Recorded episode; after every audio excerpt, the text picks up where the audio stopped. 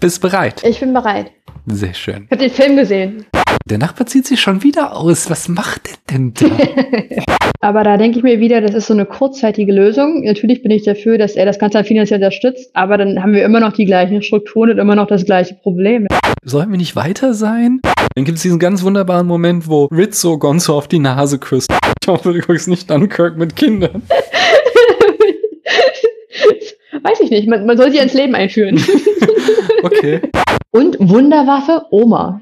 Wenn ich sowieso schon alles kacke finde, dann fällt mir auch noch auf, dass ja auch noch, das ja total unlogisch ist. Trommelwirbel.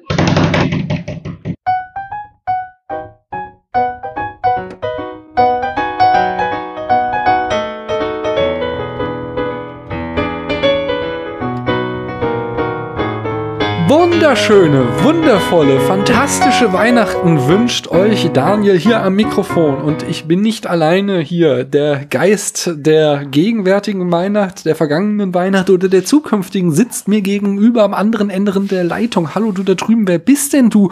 Und was, woher könnte man dich aus diesem wunderschönen Internet kennen? Einen wunderschönen guten Abend, Delicado. Was mich gerade mit der Frage, woher könnte man mich in diesem Internet kennen? Nee, Du musst eins nach dem anderen. Wer bist Okay. du denn erstmal? ähm, in diesem Podcast bereits erschienen unter dem Pseudonym Tabu, Mhm. auch Tabuli, glaube ich, aber auch unter meinem richtigen Namen Un. Genau. Du bist immer, wenn, wenn du hier am Mikro bist, dann wissen die Leute da draußen, es ist Weihnachten.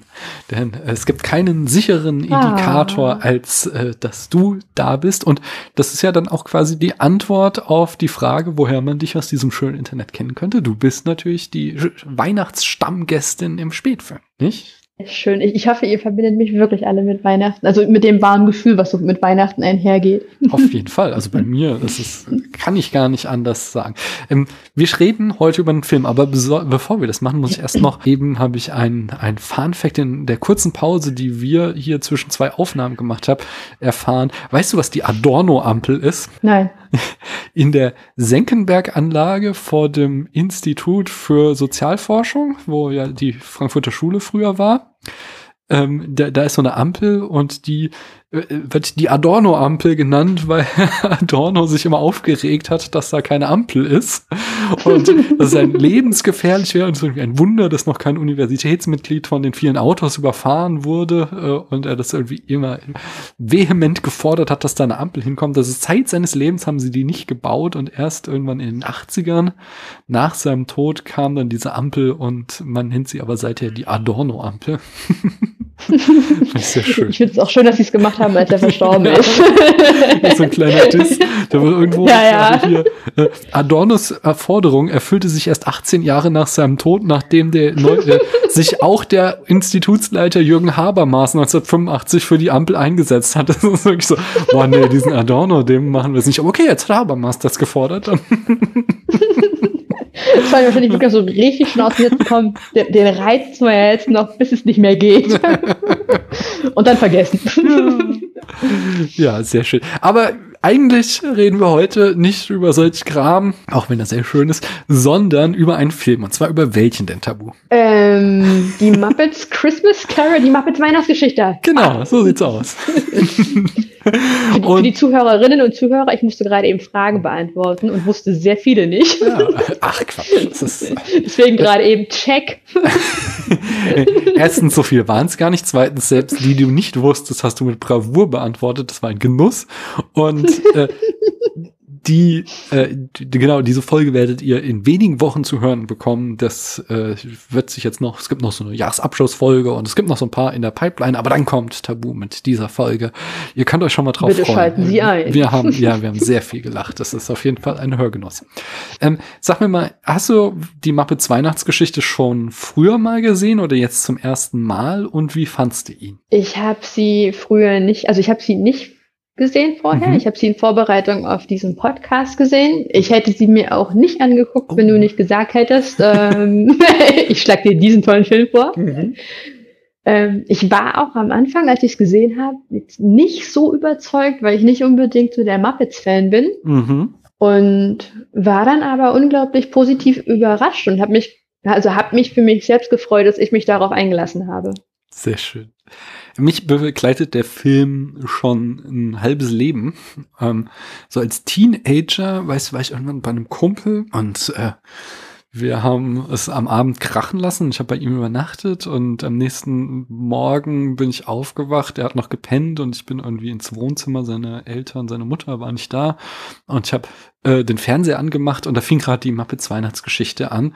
Und von dem Moment an, wo da am Anfang Gonzo und Rizzo sich streiten, ob jetzt Gonzo wirklich ähm, hier Charles Dickens sein könnte und das nicht total unglaubwürdig wäre. Von dem Moment an hatte mich der Film gefangen und ich äh, war begeistert und habe mir da irgendwie die 90 Minuten verkatert an einem Sonntagmorgen reingezogen und seitdem hat der Film bei mir einen ganz äh, festen Stein im Brett und ich versuche ihn eigentlich jedes Jahr zu Weihnachten zu gucken. Wobei meine große Tochter jetzt äh, festgestellt hat, dass wir ihn echt lang nicht mehr geguckt haben und die kleine kannte ihn schon noch gar nicht mehr oder konnte sich zumindest oh. nicht dran erinnern, dass wir den schon mal geguckt haben. Aber ja, ich habe ihn jetzt hier mit beiden Töchtern geguckt. Das war entsprechend ein Weihnachtserlebnis wieder. Mm, und ja, ich mag ihn noch sehr, sehr gerne. Ich mag ähm, diesen das, der Film hat so einen Cocktail aus äh, herzerwärmender Geschichte, Weihnachtsnostalgie, Humor, Ironie und Brechung der vierten Wand durch diese Erzähler, die immer wieder direkt äh, quasi thematisieren, dass das eine Geschichte ist. Ähm, und es ist für mich so ein, so ein richtiger Weihnachtsfilm-Klassiker geworden. Ähm, du sagst eben schon so, du stehst nicht so auf Muppets. Hast du irgendwie sonst schon was gesehen von den Muppets? Nur das, was man halt so angespielt hat. Ich habe es mhm. einfach nicht so, also wie soll ich sagen, ich habe keine Abneigung gegen Muppets. Mhm. Ähm, sie haben meinen Weg kurz gekreuzt und dann hat es mich einfach nicht so gefesselt. Ja, ja. Kann ich verstehen. Ist auch nicht mal. Also, ich ja, habe also natürlich auch Sesamstraße geguckt, aber jetzt irgendwie die Muppet Show habe ich auch nie irgendwie äh, extrem verfolgt. Und das, diese Fraggles, vor denen hatte ich immer Angst als Kind. Die konnte ich gar nicht so. also, ich war, ich fand ähm, Rizzo, also diese mhm. Ratte, die ja. fand ich richtig cool, die mochte ich sehr gerne. Mhm. Ähm, und zum Thema Sesamstraße, also es, es, wird ja jetzt in, vor allen Dingen in der, in der Folge, die ihr noch hört, mhm ähm, wird euch auffallen, dass ähm, viele Sachen, die so passieren, die kriege ich manchmal einfach nicht so richtig mit.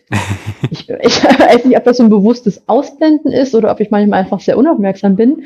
Aber ähnlich ist es mit der Sesamstraße. Die Existenz der Sesamstraße hat mich, ähm, es ging einfach an mir vorbei, hat mich ganz lange einfach nicht berührt. Okay. Das ist dann erst später, als ich älter wurde und feststellte, dass Leute das halt sehr gerne mochten, wenn man sich drüber unterhalten hat, da kam das erst so in mein Bewusstsein. Aber hm. so in meiner Kindheit hat das eigentlich keine Rolle gespielt. Ich glaube, ich war auch sehr viel in meinem Kopf unterwegs und bin das auch heute immer noch. Du brauchtest kein Fernsehen, dein Kopf war dein Fernsehen. Das, das, das kann man auch sagen, richtig.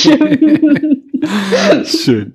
Ich ähm, bring mal die Eckdaten, bevor wir so richtig tief einsteigen können in den Film. Mhm.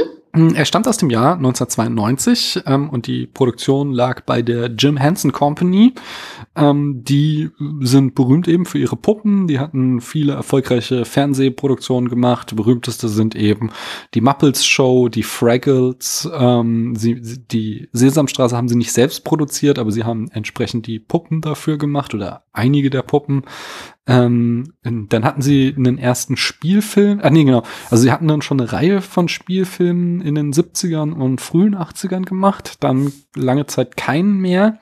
Und nämlich ist dann äh, Ende der 80er Jim Henson gestorben. Und dies ist äh, der erste Film, den das Studio nach dem Tod des Gründers Jim Henson und des langjährigen Puppenspielers Richard Hunt herausbrachte. Entsprechend auch das erste Mal, dass Jim Henson nicht selbst Regie führte, sondern sein Sohn Brian Hansen.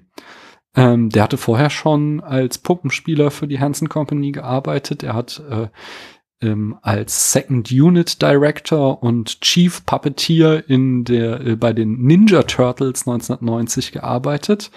Und er hat noch bei den zwei Folgefilmen, nee, dem einen, nein, er hat 92 die Christmas Carol gemacht und bei dem einen Folgefilm The Muppets Treasure Island hat er auch noch Regie geführt. Mm, und danach hat er noch diverse Muppet-Filme produziert und mittlerweile ist er der Aufsichtsratsvorsitzende der Hanson Company. Ähm, das Drehbuch stammt von Jerry Jewell und das zieht sich jetzt so durch. Das war auch so ein langjähriges Hansen-Urgestein. Der hat schon Drehbücher für die Sesamstraße, die Muppet Show, Fraggle Rock, also die Fraggles und The Jam Hansen Hour geschrieben. Die Kamera führte äh, John Fenner, der hatte ebenfalls bei den Teenage Mutant Ninja Turtles die Kamera geführt und bei der Muppet Treasure Island. Und im Schnitt haben wir ähm, einen namens Michael Japlow, von dessen Filmografie ist vielleicht noch so das bekannteste, das Musical Hair aus dem Jahr 1979, sowie die Nackte Kanone aus 1988.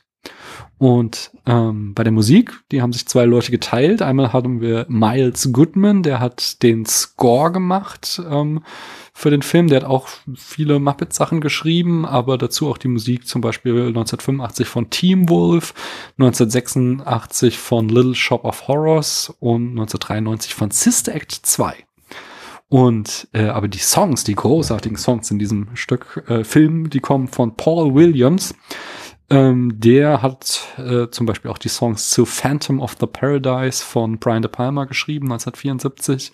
A Star is Born von 1976, also das, ich glaube, die zweite Verfilmung des Stoffes, jetzt ja gerade irgendwie vor zwei Jahren oder so die dritte rausgekommen.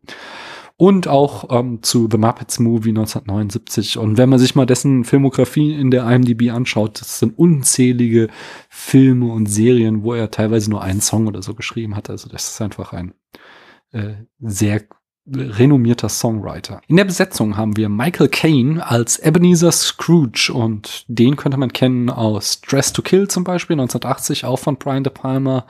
Mona Lisa von 1986, da gibt's auch einen Spätfilm dazu. In den 90ern hatte er so eine Durststrecke und dann in den 2000ern wurde er entdeckt von Christopher Nolan und da hat er jetzt in fast allen Spielfilmen mitgespielt. Zum Beispiel bei Batman Begins 2005, The Prestige 2006, The Dark Knight 2008, Inception 2010, The Dark Knight Rises 2012, Interstellar 2014 und Tenet 2020. Also wenn ich das richtig sehe, nur bei Dunkirk war er nicht dabei. Ähm, und davor die Filme. Den habe ich letztens erst gesehen. Dunkirk? Ja. Und wie fand's? Spannend. Ja, ich auch. Also ich fand da auch wieder diese Zeitspielerei von Christopher Nolan ganz cool. Ähm, äh, Mike Caine sagte damals auf jeden Fall, er hatte den Film nur gemacht, weil er endlich mal was sehen, äh, was spielen wollte, was auch seine Tochter angucken kann. Weil er davor hm. äh, eher so ähm, ja, so, so Gangsterfilme, dafür war der einfach bekannt und das konnte seine kleine Tochter halt noch nicht angucken und deswegen äh, hat er jetzt so einen Kinderfilm gemacht. Was ich jetzt leider auch in den Recherchen festgestellt habe, dass der Mann nicht so der sympathische ist. Er ist so, seine politischen Ansichten, da ist er ziemlich auf einer Linie mit Scrooge.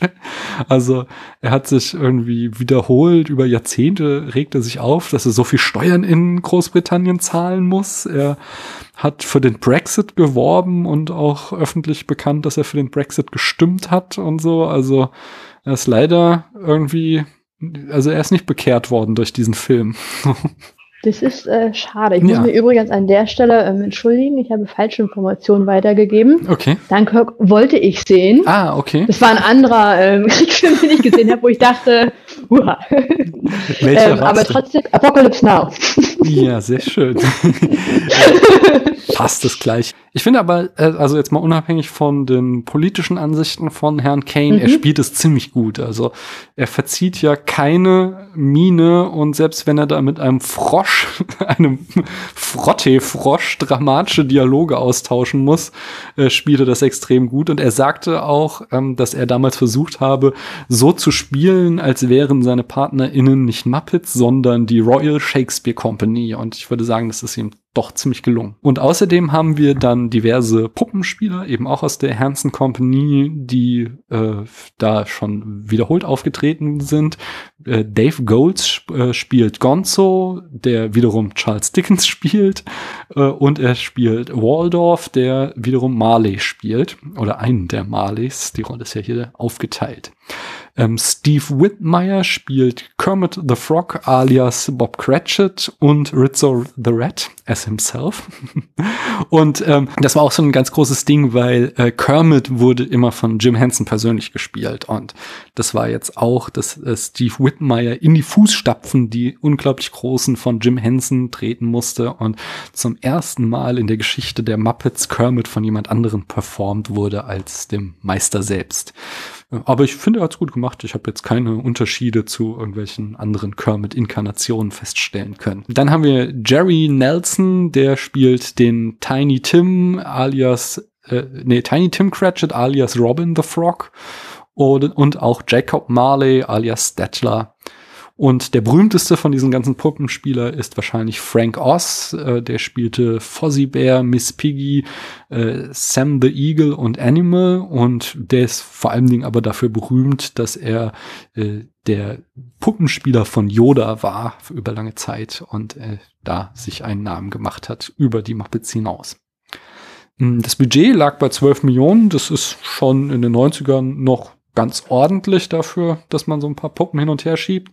Aber man sieht ja vor allen Dingen an den echt aufwendigen Kulissen. Also die haben da ja äh, große Teile eines Londoner Stadtteils nachgebaut äh, im Studio. Da, da ist wahrscheinlich das meiste Geld reingeflogen. Wahrscheinlich ist es auch nicht billig, diese Puppen zu machen. Ja, und sie, sie spielten 31,8 Millionen ein äh, also ungefähr das Dreifache, womit der Film als Erfolg gilt. Aber das Besondere ist eben auch an so einem Weihnachtsfilm, dass halt jedes Jahr wieder aufgeführt wird. Das heißt, dass er äh, auf jeden Fall im Laufe der Jahrzehnte sein Geld sowas von wieder eingespielt hat.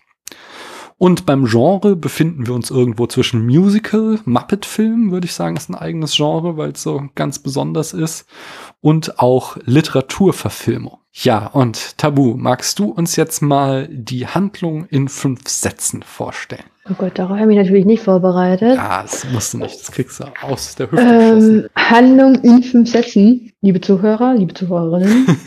Und wer, wer, sonst noch zuhört, bitte lehnen Sie sich zurück, machen Sie es sich gemütlich. Wir haben Scrooges als Hauptdarsteller, dessen Leben sich hauptsächlich ähm, ums Geld verdienen und Geld vermehren ähm, dreht, der dabei sämtliche, hm, wie soll ich sagen, sämtliche Aspekte, die Leben lebenswert machen, so außer Acht lässt. Also alles an Herzlichkeit, alles an, alles an Liebe, alles an was anders sein könnte, außer als Geld verdienen oder persönlichen Reichtum vermehren, ähm, existiert für ihn nicht. Und am Weihnachtsabend wird er dazu gedrängt von seinem Buchhalter, der Oberbuchhalter ist Kermit, dass sie ihm noch für den 25. Dezember ähm, freigeben. Ihm und der Buchhaltergang.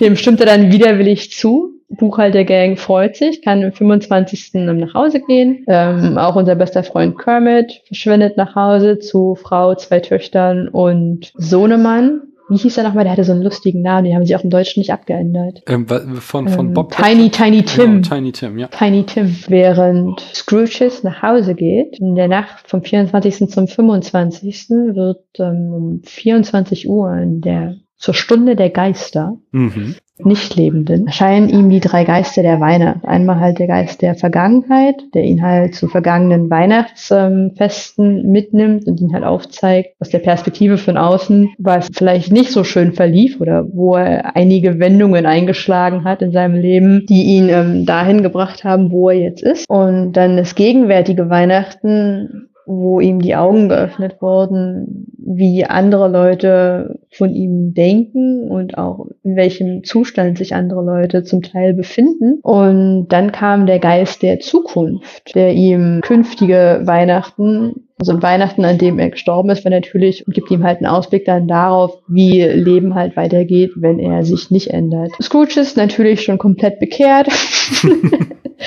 lädt den Geist der Zukunft an, ihn wieder mit zurückzunehmen und dass er ja noch alles ändern könne. Das passiert dann auch. Er kehrt zurück und erkennt, dass indem er einfach allen Leuten Geld gibt und sich freut, er zum neuen Star der Stadt wird.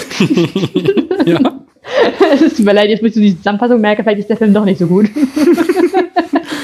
Es ist halt ein, vielleicht ein Weihnachtsmärchen, aber das ist so, also okay, das ist auf jeden Fall ein Punkt, über den wir reden können. Mhm. Aber die Zusammenfassung ist zu Ende, oder? Oder hast du noch was? Ja, die Zusammenfassung ist zu Ende. Ja. Nein, Scrooges, ja. ähm, ja. ich weiß gar nicht, ich erinnere mich jetzt gar nicht mehr. Ähm, Am Ende singen sie und feiern zusammen. Bei einer, nee, ja, das hört genau. nicht mehr. Genau. Also die kann er, das hat er nur echt versemmelt. Das kann er nicht mehr aufgreifen, die Liebesgeschichte. Nee.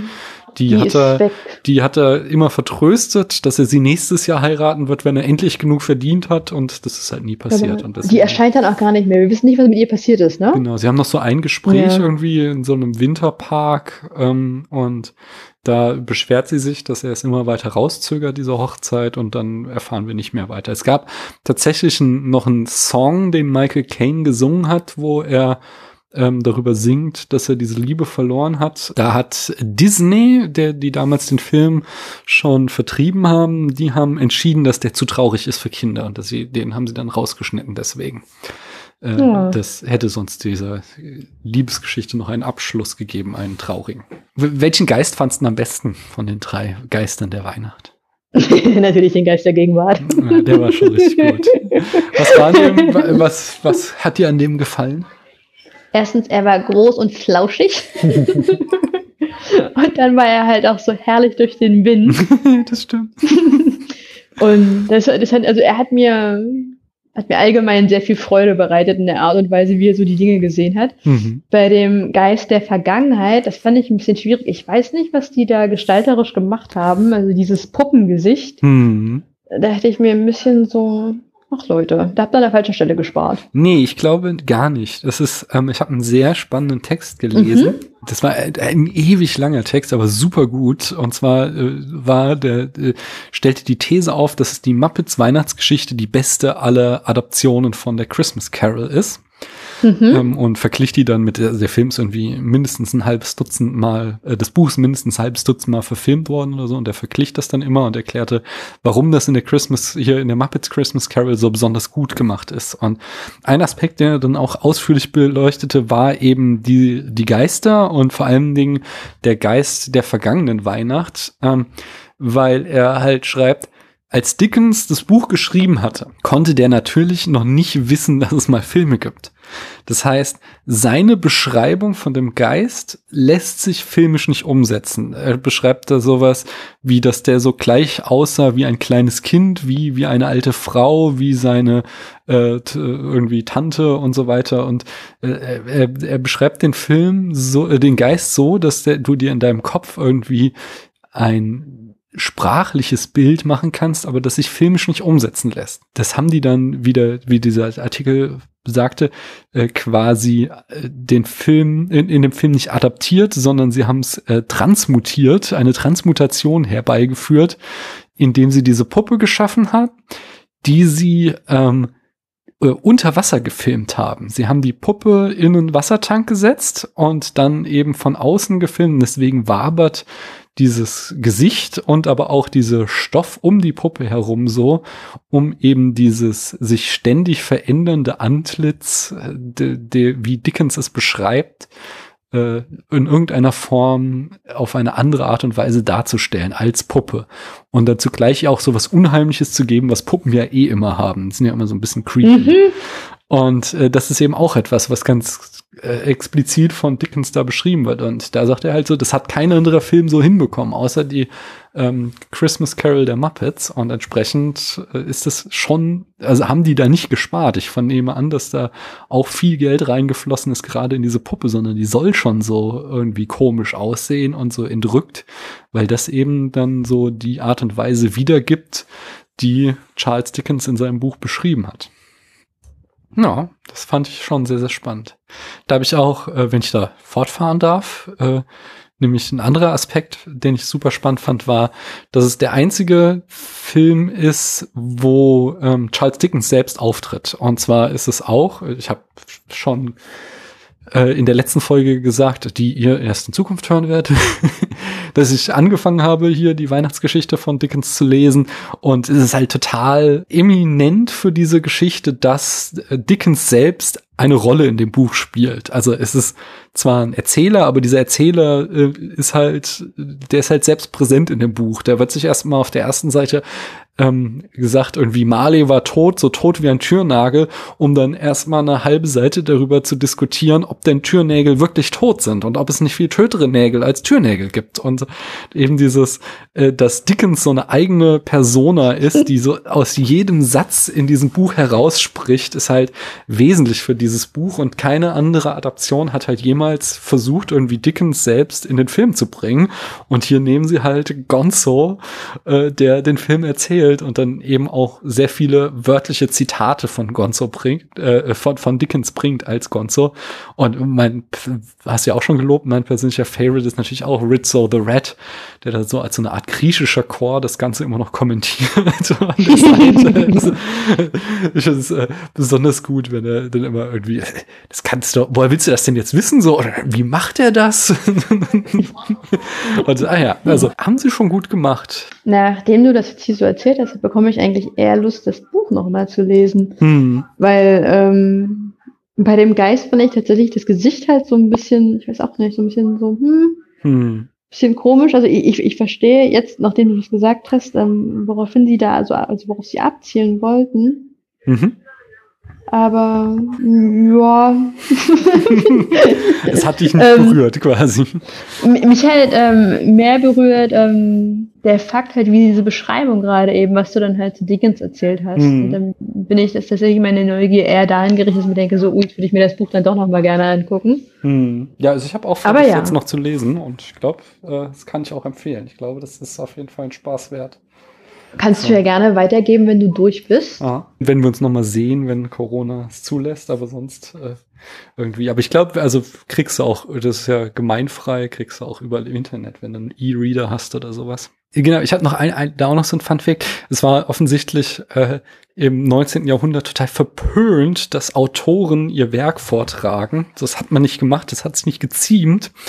Und äh, da da aber eben so diese Stimme von Charles Dickens so rausspricht, äh, hatte er da halt schon irgendwie Bock drauf, das auch vorzulesen, weswegen er irgendwann dann anfing, so zu wohltätigen Zwecken die äh, Weihnachtsgeschichte vorzulesen, damit seine äh, Schriftstellerkollegen ihm irgendwie nicht äh, da das vorhalten könnte, dass er jetzt irgendwie so was äh, Unanständiges macht wie Bücher vorlesen, also um dann so die Missbilligung der viktorianischen Literaten denen entgegenzuwirken, hat er es dann auf Wohltätigkeitsveranstaltungen immer vorgetragen, die äh, Christmas Carol. Fand ich auch sehr schön. Wie findest du denn eigentlich die Charaktere in dem Film? Mm, ich fand's gut. Ja. Also wie gesagt, ich war entgegen meiner Erwartungen. Ich wurde positiv überrascht. Mhm. Ich fand ähm, der Scrooge war unglaublich gut gespielt. Mhm. Also, also ich empfand es als sehr authentisch. Das fand ich sehr, also ja, war schon beeindruckend. Ja. Und ich fand auch, ähm, die Muppets haben das Ganze halt einfach auch ein bisschen spannender tatsächlich gemacht. ja, das kann ich verstehen. Ich finde, also man, man könnte dem Film ja vorwerfen, dass das ganz schöne Klischees alles sind. Dass das ja irgendwie ja. keine lebenden, atmenden Charaktere sind, sondern eben so Archetypen. Also haben wir irgendwie Scrooge, der der Geiz in Person ist. Cratchit, der ist so der anständige kleine Mann. Tiny Tim ist irgendwie der herzensgute Junge mit einem grausamen Schicksal. Ähm, der Neffe von Scrooge irgendwie äh, die Option auf eine andere Art zu leben. So, also die, die transportieren mhm. alle irgendwie so eine ganz bestimmte Idee immer. Ähm, stört dich das oder findest du das okay? Mm, ich finde das, also wenn man das jetzt mal macht, das finde ich das vollkommen in Ordnung. Mhm. Also dadurch, dass es jetzt, ich jetzt nicht dem ausgesetzt bin, dass ich mich konstant dem ausgesetzt fühle, finde ich, ist das jetzt vollkommen legitim. Dem mhm. darf man sich auf jeden Fall mal bedienen. Was ich schwieriger fand, äh, war gar nicht so sehr, dass man sich ja dieses Werkzeuges bedient hat, sondern ähm, wie man am Ende den Konflikt aufgelöst hat. ja. Und äh, das fand ich halt dann einfach, also das fand ich ein bisschen witzlos und auch zeitweise ein bisschen schwierig, welche, also welche, welche Message man damit senden wollte. Mhm. Ähm, das heißt, damit hatte ich eigentlich eher meine Probleme, weniger mit diesen, ich nenne es jetzt mal mit diesen Schachtelcharakteren oder Schubladencharakteren. Mhm. Damit hätte ich noch ganz gut leben können, weil ich mir denke, das hätte man ja noch irgendwie dann spannend arrangieren können. Mhm. Also und deswegen, ja. Mit den Charakteren ähm, das stört mich, würde mich normalerweise auch sehr stören. Hier tut es das erstaunlicherweise nicht. Wahrscheinlich auch, weil ich so einen großen Nost Nostalgiefaktor für den Film habe. Aber auch, weil ich finde, es ist halt so ein, so ein Weihnachtsmärchen. Und Weihnachten, da will ich mich halt irgendwie heimelig führen. Und dann finde ich das auch okay, wenn das eher so Abziehbilder sind. Entsprechend stört mich auch das Ende nicht so sehr. Ähm, Ich kann aber durchaus nachvollziehen, dass man sagt, dass es ziemlich unglaubwürdig ist, dass Scrooge sich nach einer Nacht schon so um 180 Grad ändert. Ähm, und einen anderen Punkt, den Daran habe ich noch gar nicht gedacht. Ach so, was, was fandst du denn dann so äh, unglaubwürdig am Ende? Ähm, die Motivation, also seine, seine Motivation, sich zu ändern, fand ich ähm, schwierig, weil die war ja am Ende des Tages, ähm, weil alle anderen mich kacke finden. Ja. Die war ja nicht, weil er eingesehen hat, ähm, dass, weil ganz ehrlich, man hätte ja auch argumentieren können, wenn es das ist, was ihn glücklich macht, ja. ähm, dann warum soll er sein Leben nicht so führen? Ja, weil also, er war ja verhasst, weil es Konsequenzen für andere hatte. Ja. Und die hat er ja aber zum Teil gar nicht wirklich erkannt. Und es war ja, was ihn ähm, zu einem Wandel bewogen hat, war ja die Art und Weise, wie Leute über ihn gesprochen haben. Und da ging es ganz selten um seine das? Charakterzüge. Ja, es war, ging sehr häufig darum, dass er ja. geizig war. Ja, ja. Und Leute halt arbeiten lassen und keine Spenden geben hat. Also ja. ich fand halt, die er wurde einmal, wurde von der von Miss Piggy, von der Frau von ähm, Kermit, mhm die halt ähm, diese charakterlichen Sachen, glaube ich, als, also, ne, ich will mich jetzt nicht darauf festnageln lassen, aber wenn ich mich richtig entsinne, dann war sie die einzige, die es tatsächlich mal so an ähm, charakterlichen Zügen von ihm festgemacht hat und gesagt hat, so das, das, das ist halt nicht in Ordnung, so das geht halt nicht. Mhm. Aber alle anderen haben sich halt immer auf sein Verhalten mit Geld bezogen und mhm. das fand ich halt ein bisschen schade und das war auch so ein bisschen ja, weiß mhm. ich nicht, also seine Motivation, sich zu ändern, war ja, was andere von ihm dachten und das sollte eigentlich nicht sein. Ich finde es ein bisschen komplexer tatsächlich. Also ich finde, mhm. ähm, dass er ja, also vor allen Dingen der Geist der vergangenen Weihnacht zeigt ihm ja auf, wie er zu dem geworden ist, wer er ist. Und da ist es ja, ja, dass er einfach schon in der Schule keine Freunde hatte, dass dann er durch seinen Ehrgeiz, den quasi sein Lehrer ihm da eingeimpft hat, der dann dazu führte, dass als Erwachsener aber halt seine große Liebe verloren hat, weil er dann eben zu ehrgeizig wurde, das zu sehr irgendwie durchgezogen hat. Und dann sieht er ja auch bei den Cratchits eben, wie schlecht es den anderen Menschen da in London geht und wie gut es ihm im Vergleich dazu geht. Also, dass er einfach ja nicht nur Geiz, sondern auch so soziale Ungleichheit vor Augen geführt bekommt, was ja auch dann kein Wunder ist, dass er am Ende sich ja für diese Cratchit so einsetzt. Also, es ist ja schon dann irgendwie ja. so ein, aber da denke ich mir wieder, das ist so eine kurzzeitige Lösung. Natürlich bin ich dafür, genau. dass er das Ganze finanziell unterstützt, mhm. aber dann haben wir immer noch die gleichen Strukturen und immer noch das gleiche Problem. Dann denke ich mir halt, nee, das ist ein hervorragender Punkt, weil das ist so, das wäre die Kritik, die ich auch äußern würde. Ähm, es gibt so einen so einen Lackmustest. Ich glaube, der ist von Lindsay Ellis, so einer sehr guten YouTuberin, habe ich den mal in Bezug auf Rassismus. Ob Rassismus in Filmen als ein systematisches Problem dargestellt wird oder nur als eine Charaktereigenschaft böser Menschen. So, es gibt halt den einen Rassisten uh. und der ist halt irgendwie böse und wenn wir den bekehrt haben, dann ist Rassismus aus der Welt. Oder ob ja. wirklich gezeigt wird, so Rassismus ist etwas, was halt in gesellschaftlichen Strukturen drinne steckt.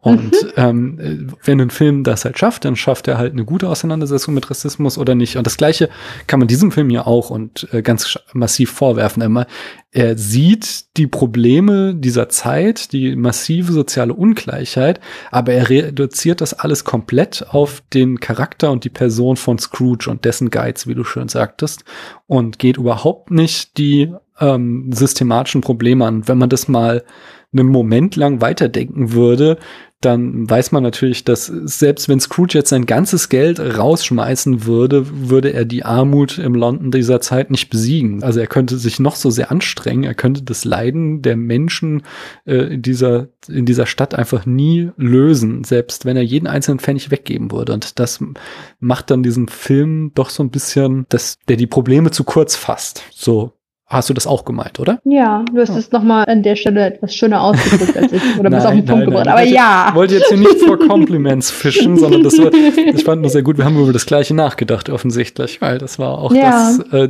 der einzige Kritikpunkt, den ich daran hätte. Was ich wiederum sehr gut fand an dem Film ist, dass ich es erstaunlich und auch ein bisschen beängstigend finde, dass der Film im 19. Jahrhundert spielt und doch extrem zeitgemäß ist. Also Scrooge ist halt offensichtlich so eine Art Immobilienhai, der Mietwucher betreibt und seine Angestellten ausbeutet. Genau, und arme Menschen werden da von ihm offiziell äh, als kriminell und untätig bezeichnet. Und das sind halt alles so Sachen, die wir jetzt hier 100 Jahre später, über 100 Jahre später immer noch haben, wo, wo ich denke so, ey, sollten wir nicht weiter sein?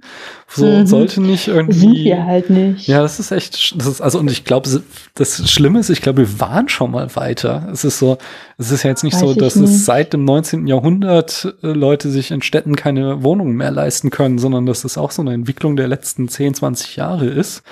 Und genauso, so, dass halt sehr viele Arbeitsrechte eigentlich erkämpft wurden, die jetzt irgendwie äh, wieder zurückgebaut werden. Jetzt, ich habe zum Glück einen Job, wo das nicht der Fall ist, aber wenn man irgendwie so bei Amazon oder sonst wo in einem Lager arbeitet, ich glaube, da hast du heute auch echt schlechte ähm, Bedingungen. Nicht so schlecht wie im 19. Jahrhundert wahrscheinlich, aber äh, ja, es ist irgendwie. Ja, aber vielleicht auch vergleichbar. Ja. Also vergleichbar für die heutige Zeit. Ja. Und halt auch so diese, eben diese Diskurse, dass, dass äh, halt arme Menschen irgendwie als faul und sie sind selbst schuld an ihrem äh, Schicksal im, in den Medien oft dargestellt werden.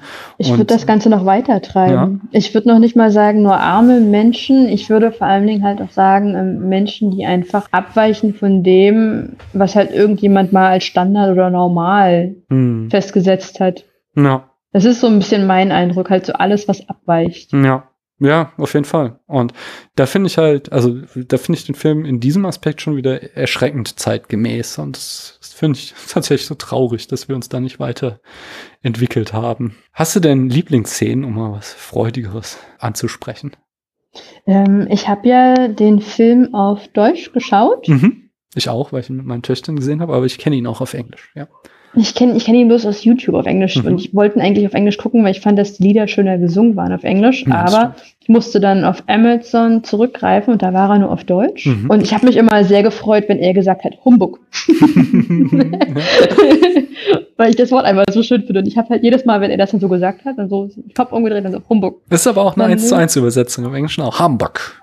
Ah, okay, das ja. wusste ich nicht. Doch, doch, das ähm, tatsächlich. Spannend, ja, wieder was gelernt. ähm, ja, nee, und das, das hat mich immer sehr gefreut. Insofern, ich fand, ich weiß auch nicht, mir ist, ich kann nicht sagen, dass es meine Lieblingsszene ist, aber mir ist einfach halt sehr im Kopf geblieben, wenn die beiden Erzähler das Ganze halt immer so kommentiert ja, haben. Ja, die sind so großartig. ja, und ich mir dann dachte so, schön, dass es einer sagt. Äh, ich mag diese, diese vielen kleinen Gags am Rande auch so, zum Beispiel, wenn dann eben die Buchhalter um mehr Kohlen bitten, weil ihnen kalt ist und Scrooge sie dann so anschreit, dass sie bald arbeitslos werden, wenn sie weiter und sie dann so im Schnitt plötzlich in so Hawaii-Kleidung geschmissen haben und anfangen ein äh, Lied zu singen. So. Da ah, gab es auch die Szene, wo sie Buch halten, weil sie sind ja alle Buchhalter ja. und wie sie dann auf den Büchern sitzen und es trotzdem von unten auch noch mithalten. Mhm. Das fand ich auch sehr schön. Das habe ich auch gelesen, was, also es gibt dieses, dann auch in dieser Anfangsszene, wo dieses kleine Häschen, äh, er, er war schon sauer auf seinen Neffen und diese äh, mhm. äh, Spendensammler und macht die Tür und steht da dieses super süße kleine Häschen und dem schmeißt er dann noch diesen Weihnachtskranz hinterher. Ähm, und da habe ich auch, dass das so ein Running Gag von der äh, Jim Henson Company war, dass sie halt, der Hase ist Bean Bunny und er wurde geschaffen als das, die süßeste Puppe, die sie zu bauen in der Lage sind, äh, um ihm dann immer Company intern Hass entgegenzubringen. das Ding ist so süß, das kann man doch nur hassen. Und deswegen haben sie das wohl auch sehr genossen, wie er dann da endlich mal mit so einem Kranz abgeworfen wird. das äh, fand ich ganz gut. Aber äh, genau, auch ganz am Anfang diese, diese, wenn Rizzo dann Gonzo fragt, woher willst du das jetzt wissen? Und Gonzo, Erzähler sind allwissen. ja, aber das fand ich richtig gut, weil ich mir dachte, wenn du kleinen Kindern von Anfang an direkt so erzählst, es gibt verschiedene Erzählerformen, wir haben den allwissenden Erzähler, hier ist hm. Gonzo. auf jeden Fall. Dann gibt es diesen ganz wunderbaren Moment, wo Rizzo Gonzo auf die Nase küsst, wo sie haben ja die ganze Zeit so kleine Streits und dann ist wieder so ein Streit und dann sagt ja. Rizzo Gonzo und er was? Und er gibt ihm nur so einen Kuss auf die Nase. Das ist Herz allerliebst. Also, das sind einfach wirklich alle Szenen mit Gonzo und Rizzo, die sind, sind, sind extrem cool. Was ich auch noch spannend finde, ist, ähm, also jetzt fand ich jetzt nicht eine großartige Szene, aber jetzt so äh, quasi im Metatext, die, wenn wir in Bob Cratchits Haus gehen und wir dann sehen, dass Kermit und Miss Piggy ein äh, Paar sind. Denn ich weiß nicht, wie weit du das kennst von den äh, Muppets, da ist es eigentlich immer so, dass es auch so eine super altbackene Geschichte ist, dass Kermit eigentlich total gerne Junggeselle ist und überhaupt nichts von Piggy will und sie will ihn immer unter die Haube bringen und äh, das dann quasi in dieser Metanarration es endlich geschafft hat. Endlich sind äh, Miss Piggy und Kermit verheiratet und sie haben Kinder und die Jungs sind alle Frösche und die Mädchen sind alle Schweine und äh, was dann noch vielleicht man äh, quasi als Strafe, dass diese Ehe zustande kam, ansehen kann, ist, dass, dass Tiny Tim krank geworden ist vielleicht. Oh. Möglicherweise gehe ich da auch zu weit in der Interpretation, aber ich fand es einfach äh, schön, dass nochmal da ein Licht zurückgeworfen wird auf die Geschichte der Muppets durch diese Literaturverfilmung. Ich fand ja, dass Tiny Tim mir ein bisschen zu sehr da auf die Emotions- und Tränendrüse gedrückt hat. Ich weiß nicht, ob mich das jetzt zu einem schlechten Menschen macht, nein, mal, nein. liebe Zuhörer und Zuhörerinnen. Ich habe in dem anderen Podcast äh, mich herzlich darüber ausgelassen, über ähm, Geräusche, die von anderen Menschen verursacht werden. Kaugeräusche. Und jetzt ich Tiny Tim ist auch ein bisschen, ja, zu viel des Guten. Mm, nee, der ist voll dick aufgetragen, auf jeden Fall. Das ist, den kannst du als Erwachsener nicht ernst nehmen. Ich glaube, vielleicht als Kind geht das noch so, äh, eben als das Symbol, für das er steht, aber das ist einfach, der ist so. Das ist halt die Sache. Also ich fand den Film wirklich gut. Mhm. Unabhängig davon weiß ich nicht, ob ich meinem Kind halt Tiny Tim zeigen wollen würde. weil ich mir denke, jetzt mal gespiegelt, ähm, natürlich ist das schön, dass Tiny Tim da diesen Leben, diese Lebenslust hat und diese positive Aura und diese positive Energie und das will ich ihm auch gar nicht absprechen. Mhm. Aber ich finde, man hat halt auch trotzdem ähm, das gute Recht zu sagen, wenn halt Sachen kacke sind. Das macht einem nicht zu einem weniger positiven Menschen. Ja, ja, ach Quatsch, natürlich. Ja. ja, und deswegen, ich würde halt, ich hätte da ein bisschen die, da ist vielleicht auch schon wieder zu weit gesponnen, ähm, ich vermute, ich hätte da einfach nur die Sorge, dass halt dann angenommen worden wäre, so nach dem Motto, wenn ich hier so positiv wahrgenommen werden möchte, dann muss ich dieses Verhalten kopieren. Ja, ich meine, du guckst ja nicht nur so Filme, sondern also es gibt ja eine große Bandbreite an Geschichten. Nein, ich meine jetzt mit Kindern. Ich hoffe, du guckst nicht Dunkirk mit Kindern. Weiß ich nicht, man, man soll sie ins Leben einführen. okay. Nun gut. Und das hier ist Moulin Rouge. So, sollte ich es erst der 13-Jährigen zeigen oder lieber gleich der 6-Jährigen? Der ist äh, dankbar.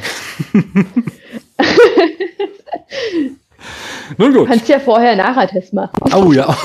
Du weißt, also es ist mein Kindheitstrauma, dass ich äh, so im Kindergartenalter mit meiner Oma ähm, vom Winde verweht geguckt habe. Und, oh nein. Ja. Und zwar, weil ich dachte in dem Alter, alle Filme, die ich nicht gucken darf, sind Krimis, weil meine Eltern immer sagten, äh, wenn ich darf, wenn ich frage, darf ich mitgucken, so nein, ist ein Krimi. Und da habe ich eingespeichert, so, so böse Filme sind Krimis. Und dann war ich bei meiner Oma und sie, sie kommt vom Winde verweht und sie fragt, äh, und ich frage, ist ein Krimi? So, nein, ist kein Krimi. Und dann habe hab ich mitgeguckt und die hatte da halt natürlich überhaupt keine Ahnung, was jetzt irgendwie kindgerecht ist. Und ich hatte jahrelang Angst, ähm, dass es Krieg gibt, während meine Eltern nicht da sind. Das in dem oh Film so von jetzt auf gleich passiert. Das ist so, eben eben ist noch alles schön und im nächsten Moment schreien sie alle jubelnd, es gibt Krieg, es gibt Krieg und ist, im nächsten Moment ist alles katastrophal schlecht. Und aber das ist. Ich habe auch diese Angst. Oh. Ich habe nicht, ich habe nicht diesen Film gesehen, aber ich habe auch immer dieses Gefühl. Hm. Also es ist aber auch schon seit Jahren. Okay, bei, also bei mir hat, ist das weggegangen mittlerweile, weil ich ja auch weiß, dass einem Krieg irgend sowas wie politische Konflikte vorausgehen. Aber das habe ich natürlich als Kind nicht verstanden. Da dachte ich halt, das ist tatsächlich so. Im einen Moment ist alles toll und im nächsten Moment fallen die Bomben. Und ja. Ja. Naja. Ich habe auch, wir haben mit einem mit einem gemeinsamen Freund von mir, mit gemeinsam mit einem Freund von mir haben wir im Falle einer Zombie-Apokalypse. Ah, ja. Und das ähm, wurde dann nochmal sehr aktiv, als jetzt Corona Anfang ausbrach, ähm, so Fluchtpläne gespielt, weil wir wohnen halt beide in Frankfurt, auch relativ nah beieinander. Mhm. Ähm, und kommen aber beide aus dem Osten. Okay. und haben dann halt überlegt, ähm, wie wir am besten uns durchschlagen. Und haben dann natürlich auch die Theorie dann direkt weiter ausgebreitet. Was ist, wenn Krieg, wen holen wir wie ab? Man muss, ne, man muss natürlich auch sicherstellen, dass man möglichst Freunde in Sicherheit hat und Familie und wie macht man das? Und Ich sag's euch, ähm, meine Großeltern sind über 90, da haben wir noch einiges vor uns. Oh, okay. hast, du, hast, du denn, hast du denn einen sicheren Rückzug, wo du dich dann hinbegeben kannst? Ähm, mein Heimatort Aha. ist nicht nur sehr klein, in meinem Heimatort passiert auch alles gefühlt drei bis fünf Tage später, wenn überhaupt. Es ist im Übrigen auch ganz genauso mit Corona gewesen. Mhm. Das, was wir früher immer scherzhaft gesagt haben, hat sich auch hier bewahrheitet. Sehr schön. Deswegen, ich glaube, ich würde tatsächlich erstmal ähm, Richtung nach Hause starten, aber auch aus dem Grund, ich glaube, das wäre halt so der erste Treffpunkt, wo sich halt die Familie trifft. Mm. Und ich bin schon ein sehr, sehr großes ähm, Oma-Opa-Kind. Mm. Verstehe. Ähm, deswegen wäre die erste Anlaufstelle ja. die Großeltern halt erstmal irgendwie einsacken und dann halt weiter gucken. Meine Eltern wohnen in äh, auch so einem kleinen Ort hier in der Wetterau und da gibt es so äh, sogar zwei so so alte Gutshöfe vor den äh, Grenze des Ortes, die so auch von so hohen Mauern umgeben sind. Das war immer für mich äh, wenn die Zombie-Apokalypse kommt, würde ich mich zu einem dieser Gutshöfe begeben, ihn von Zombies säubern und dann hätte ich quasi hohe Mauern um mich herum und wahrscheinlich irgendwie noch Äcker und so, wo ich äh, mich selbst versorgen könnte. Also. Ja, ich glaube, Selbstversorgen geht bei uns auch sehr gut. Ah. Und Wunderwaffe Oma. ja, nee, ist wirklich so. Meine, also meine, meine jüngere Oma, die ist, die ist noch zarte, ich weiß gar nicht, die müsste jetzt so 88, 87 sein, so in dem Dreh rum. Und eine unglaubliche Kraft, also eine wirkliche Wucht. Mhm. Sehr, sehr pfiffig noch im Kopf. Und ähm, ich glaube, die kannst du gegen alles einsetzen. also, ich frage mich auch manchmal, wo sie diese Energie hernimmt. Das ist beeindruckend. Ähm, ja. Und ich glaube auch, die würde für ihre Enkel und Großenkel, ich bin ja, bin ja stolze Tante, mhm. würde die alles umnieten. Sehr schön. Da hätte ich auch keine Angst vor der Zombie-Apokalypse. Da würde ich sagen, Oma, kümmere dich drum. Also kommen wir mal von den Zombies zurück zu den Puppen, die oh, ist richtig, auch schon Entschuldigung. was Unheimliches haben. Nee, nee, überhaupt ja. brauchst nicht mehr, entschuldigen. Wollen wir über die Puppen reden? Sag mal, du, du hast schon vorhin so gesagt, ja, ja, äh, Puppen findest du auch unheimlich. Wie fandst du denn die Puppen ja, hier? Ich fand ich die Puppen in Ordnung.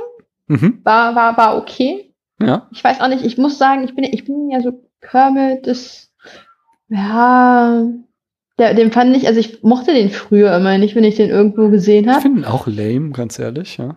Ja, und fand ihn jetzt hier aber eigentlich ganz angenehm, weil er einfach wesentlich neutraler gehalten wurde. Hm. Ich mochte halt so die kleinen Darsteller, die Ratten hm. fand ich halt toll. Ja. Ich fand ähm, vieles von dem Nebenpublikum ansonsten, mh, hm, ja, fand ich dann auch manchmal ein bisschen schwierig.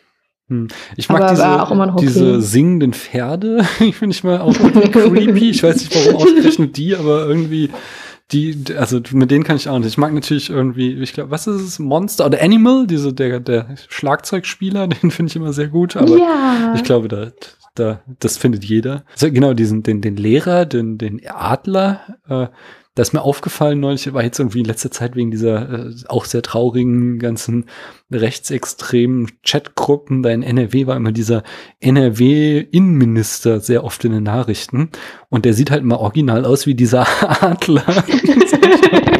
neulich so getwittert, dass die offensichtlich bei der Geburt getrennte Zwillinge sind. Oh Gott. ja. Nee, das sind schon, also und natürlich Gonzo. Also ich bin ein ganz, ganz großer äh, The Great Gonzo-Fan, muss ich sagen. Äh, äh, ohne den wäre der ganze Film nichts, aber der holt es sowas von raus. Und dann hast du auch schon gesagt, dass du nicht so sehr auf Musicals stehst. Wie fandst du denn hier das Musical? Hm, eigentlich, also ich, ich weiß gar nicht so sehr, ob ich auf Musicals stehe oder nicht. Es gibt so ein paar Sachen, ähm, die gefallen mir schon und die machen mhm. mir Spaß. Ja.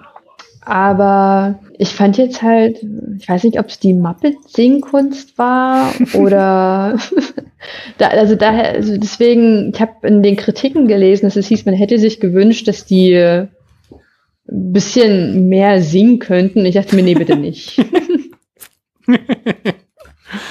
also deswegen so, war, war in Ordnung, hat mich nicht gestört. Mhm. Ich fand ähm, ne, zeitweise auch ganz nett und schön und hat auch so ein warmes Gefühl ausgelöst. Aber im Großen und Ganzen, ähm, ja, hat mich das jetzt in dem Film nicht so mitgenommen, obwohl das jetzt nichts aussagt über die musikalische Qualität. Es gibt ja, also, ähm, also ich finde tatsächlich, das ist ein guter Punkt. Ich glaube, äh, der Gesang in Musicals hat ja auch etwas sehr Gestellstes, so, so getragen und so überbetont und äh, überemotional ist der oft. Und ich glaube tatsächlich, dass eben auch hier die durchaus kitschigen Lieder eben von äh, Kermit the Frog und so Leuten gesungen werden, äh, dass das so ein gutes Gegengewicht bildet. Ähm, das also ich mag das auch ja. sehr. Ich mag tendenziell es gibt so Musicals, die sind mehr auf Tanz ausgerichtet und Musicals, die sind mehr so auf Gesang ausgerichtet. Und ich persönlich mag lieber äh, Musicals, in denen getanzt wird, weil ich bin ein ganz großer Fan von Tanzfilmen und äh, das könnte ich mir immer anschauen. Und das ist Deswegen ja. spielst du auch Capoeira. Ja, ne? ja, genau, auf jeden mhm. Fall. Das ist ein wichtiger Aspekt davon. Ähm, und das ist hier halt gar nicht, gell? Also es wird vielleicht mal ein bisschen mit der Musik mitgeschunkelt, aber es wird nicht getanzt. Äh, das finde ich so ein bisschen schade. Andererseits, dann gibt's auch wieder so die Idee, verschiedene Arten und Weisen, was denn die verschiedenen Lieder in Musicals zu bedeuten oder, oder welche Funktion sie haben. Und hier finde ich ist so die Funktion, dass sie einfach diese Weihnachtsstimmung transportieren. Mhm. Und das finde ich richtig gut. Mich hätte jetzt nicht per se gestört, dass die Weihnachtsstimmung ähm, transportiert worden ist, aber ich ähm, vermute, dass ich auch eine leichte Abneigung gegen ähm, diese Musikform gehabt habe, weil sie halt auch sehr emotionsgeladen mm. war, weil sie halt ein starker Träger der Emotion war. Ja. Und das kann ähm, in meinem Fall dann auch einfach sehr stimmungsabhängig sein, weil ich halt aber auch auf Arbeit momentan sehr viel mit Emotionen und auch sehr mit sehr starken Emotionen konfrontiert bin mm. und ähm, mit denen umgehen muss. Und deswegen ist es auch gut möglich, dass da bei mir auch einfach gerade ein bisschen Overload ist. Ja, kann ich voll verstehen.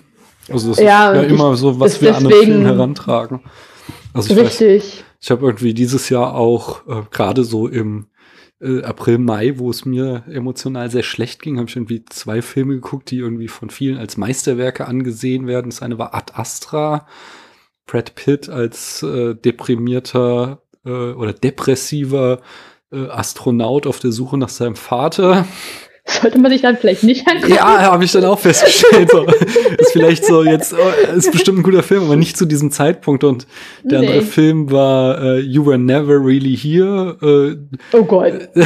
nicht gesehen, aber das klingt schon direkt zu deiner Daseinsberechtigung. Joaquin Phoenix als äh, depressiver Auftragskiller, der ein kleines Mädchen aus irgendwie einem oh äh, äh, Kinder äh, sexuell, also Kindermissbrauchsring äh, das retten klingt muss. schon so ein bisschen nach emotionalen Selbstritzen. es war, also, also wie gesagt, auch Ohne da. Die jetzt also, hier öffentlich ich habe tatsächlich auch, also beide Filme habe ich äh, den Kommentar abgegeben, so ich muss sie vielleicht irgendwann noch mal gucken, weil es möglicherweise sind es Meisterwerke, aber ich konnte es jetzt nicht nachvollziehen. weil, Alles zu seiner Zeit. Ja, genau. Von daher kann ich das sehr gut nachvollziehen, dass man halt auch immer einfach Emotionen an so einen Film heranträgt und das, das Seherlebnis mitprägt. Aber wie geil ist denn bitte schön, dass, wenn der Geist der gegenwärtigen Weihnacht singt? Das ist doch toll. Das muss doch zugehen. Wenigstens ja. das. Ich fand, den, den, haben sie wirklich schön gemacht. Ich ja. kann auch gar nicht genau in Worte fassen, ähm, warum ich den so angenehm fand. Wie gesagt, der war halt so schön und so groß und so flauschig ja, und so. Mit dem möchtest du kuscheln.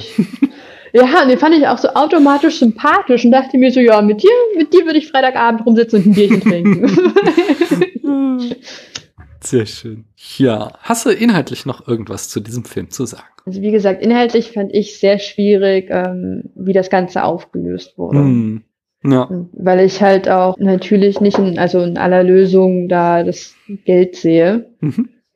Und das fand ich einfach ein bisschen schade, weil man hätte man auch ähm, jetzt mehr auf noch so andere Werte eingehen können, die da ein bisschen untergegangen sind, leider. Aber inhaltlich so rein vom Ablauf, ich glaube, da hatten wir uns auch im letzten Podcast dann drüber unterhalten, dass wir, oder vielleicht auch im Aufwärmen, dass wir jetzt nicht so die Plotlückenjäger sind, mm. sondern halt bei mir, also weiß ich nicht, manchmal fallen sie mir auf, manchmal, ne, aber das ist, ich, auch fallen ganz, sie mir auch nicht auf. Ja, das kommt, glaube ich, auch immer drauf an, wie du von einem Film mitgenommen bist. Also wenn der dich einfach berührt, so ist es bei mir zumindest, dann achte ich nicht auf irgendwelche Plotlöcher, während wenn ich sowieso schon alles Kacke finde, dann fällt mir auch noch auf, dass ja auch noch, dass ja total unlogisch ist. Ja, das stimmt. Mhm. Nee, aber so inhaltlich, ich glaube, kann man auch gar nicht so viel sagen. Also zumindest nichts, was mir gerade eben halt so einfällt, weil man die mhm. Geschichte auch einfach schon sehr häufig gehört. Ich ja. finde, sie wurde sehr schön nochmal neu umgesetzt. Also trotz ähm, meiner Kritik, die ich da habe, ähm, war es nicht so, dass ich mir den Film angeguckt habe und mir dachte, was für eine Zeitverschwendung, sondern ich musste einige Male laut lachen. Hm. Deswegen auf jeden Fall sehenswert. Sehr schön. Ich habe noch einen Fun Fact zur Rezeptionsgeschichte und zwar sagt Guillermo del Toro, der Regisseur von The Shape of Water oder Pan's Labyrinth, auch dazu gibt es einen Spätfilm. Uh, Ja. Den habe ich gesehen, den fand ich toll. Das ist ein großartiger Film. Äh, Einer Ja. meiner Lieblingsfilme. Und äh, der Ah. Regisseur sagt, äh, die Muppets Weihnachtsgeschichte ist also seiner Meinung nach auch die beste Adaption der Christmas Carol. Aber okay, äh, der hat's halt auch, immer mit seinen Puppen in seinen Filmen, nicht? Das, da sind auch immer ganz viele maskenbildnerische Wesen in seinen Werken. Tabu, wenn wir jetzt Punkte an diesem Film hängen, auf einer Skala von 1 bis 100 Punkte, wie viel würdest du ihm geben? Mm, Eins von 100. 1 bis 100, genau. Eins bis 100, ja. Oh, ich weiß leider gar nicht mehr, was ich den letzten Film gegeben habe. Das ist ein bisschen schade. Das ist ja nicht so, als könnte ich das jetzt nicht rausfinden. Oh, kannst du das rausfinden? Das kann ich sofort rausfinden. Dann gehe ich kurz auf spätfilm.de. Trommelwirbel? Das ist vielleicht gerade nicht besonders. Uh, ich habe noch mein, ähm, mein Tambourin. So, The Nightmare Before Christmas hast du 80 Punkte gegeben. Den fand ich gut, ja. Das letzte Einhorn bekam von dir Den fand ich dumm. ja 40 Punkte. Nicht weniger. Kann ich das nochmal revidieren? Nein, jetzt geht es Das nicht. einfach Mehr. mal der größte Mist. Oh, ich glaube, jetzt hast du dir Feinde gemacht. Jedenfalls Entschuldigung. Äh, nur, nur unwesentlich besser fandst du Kevin allein zu Hause. Der hat von dir 50 Oh Punkte ja. gegeben. Da fand ich aber deine Trivia sehr gut. Ja, das stimmt. Aber da, da haben wir, waren wir alle einer Meinung. Ich war noch so der gnädigste, aber auch Paula hat den sehr abgewatscht. Also, es ist, es ist ah, kein wirklich guter Film. Aber jetzt, jetzt weißt du Bescheid. Was kriegt die Muppets Weihnachtsgeschichte von dir? Ist so gut wie war Nightmare? Before Christmas? Oh, das ist, das ist, genau, das ist nämlich das Ding. Nee, doch, ich finde, die, die sind gleich auf. Also gibt's ihm wieder 80 Also Punkte? Oder was? Oder Ja. weniger oder mehr? Ich würde die auch so, nee, ich würde die auch so in dem Dreh einordnen. Hm. Weil ich hatte wirklich Spaß beim Gucken. Also ich sehe es, es ist so, es ist, ne, ich sehe es ein, ich habe jetzt in dem, was ich gesagt habe, war es wahrscheinlich eher negativlastig. Mhm. Aber ich, ich lag gestern Abend ähm, erst auf meinem Sofa. Dann habe ich das, ähm, den Computer mit ins Bett genommen, weil ich dann schon so merke, so, hm, langsam werde ich müde. Und ich wollte eigentlich Teil 2 heute Morgen gucken und hab's aber bis zu Ende geguckt, weil ich es halt gucken wollte und weil ich Spaß am Gucken hatte. mhm.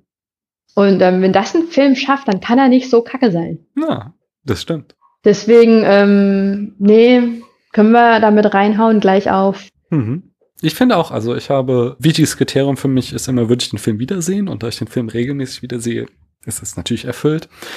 Ja. Ähm, er hat zeitlose Themen, die nicht ohne Kritik sind. Das muss auf jeden Fall eine Einschränkung geben. Er hat ähm, jetzt vielleicht nicht unbedingt die geilsten Kamerafahrten oder Schnittgewitter, aber was ich tatsächlich auch, was wir gar nicht bisher besprochen haben, sehr charmant finde, sind diese ganzen Bauten, die sie da von diesem ähm, von diesem äh, viktorianischen London haben. Und die Kleidung, können wir bitte diese Kleidung Das war- zurückbringen? Ja. Ich möchte gerne so einen Gehrock tragen. Warum ist das heute? Das ist, das, es würde mir einfach gut stehen, so ein Gehrock und ein Zylinder. hm? Aber Ja, ein Zylinder vor allen Dingen fände ich Ja. sehr gut. Aber nee, das stimmt. Da war unglaublich viel Liebe zum Detail. Ich fand auch die Stadt, also dieses so der Filmstudio, wie sie es nachgebaut haben, es war wirklich sehr Hm. schön. Und der Film, der beginnt halt auch mit so einem Flug über die Dächer von London. Also die haben da echt eine ganz große Miniatur gebaut, um diesen Kamerapfad allein hinzubekommen und uns dieses viktorianische London einzufangen. Und da, da war halt nichts mit CGI, weil das sind halt, das ist halt die Hansen Company, die baut halt sowas. Was ist alles. ähm, CGI? Also nicht, da kam nichts aus dem Computer. So, war Ah. erstmal natürlich die Zeit. Also es fing damals erst gerade so an mit ähm, Computer-Generated Imagery. Aber das ist ja eben auch der Clou von der Hansen Company, dass die Puppen bauen und dass die Modelle bauen. Und da haben die halt eben mal so einen Londoner Stadtteil aus dem äh, Boden gestampft. Und das finde ich schon sehr, sehr beeindruckend, muss ich sagen. Das war schon sehr geil. Von daher, ähm, der Film liegt mir ganz dicht am Herzen. Ich gehe noch höher. Hm, Ich muss Uh. jetzt gucken, was habe ich jetzt Juno gegeben? Weil das ist auch so ein Ich Lieblingsfilm. fand Juno schon besser. Ja, deswegen. Ju- Juno ist so ein Lieblingsfilm von mir und der hat 87 Punkte gegeben. Dann gehe ich so ein bisschen runter und sage 86 für die Muppets Weihnachtsgeschichte. So, Mhm. da haben wir ihn gut eingekreist, würde ich sagen. Ähm, es war mir natürlich wieder eine Ehre. Ich habe sehr viel gelacht. Äh, auch in der anderen Folge, die, da haben jetzt die Hörerinnen und Hörer noch das große Glück, dass ihr die noch zukünftig hören könnt. Und ich sag mal, Tabu, wir beide, wir sprechen uns ja eh hoffentlich noch mal vorher, aber ja. so on air sprechen wir uns wieder nächstes Jahr zu Weihnachten, oder? Und dann ist es wieder soweit. nee, ich freue mich schon sehr. Ich habe ich hab hier immer sehr viel Freude. Das ist schön. Ähm, und ich lerne auch immer sehr viel. Das macht Spaß. Vielen lieben Dank. Und ich lache auch sehr viel. Das ist das Wichtigste, nicht? Auf jeden Fall. Okay, ich habe auch gehört, dann, das ist gesund. Ja, ja. Ich wünsche auf jeden Fall euch allen noch fröhliche Weihnachten und mich hört ihr nächste Woche wieder. Dann müsste es um die besten Filme, die meine Gäste und ich im Jahr 2020 gesehen haben, gehen. Uh, ja. das klingt spannend. Ja, ich hoffe, es wird's auch. Und dann macht's mal gut. Wir hören uns. Tschüss.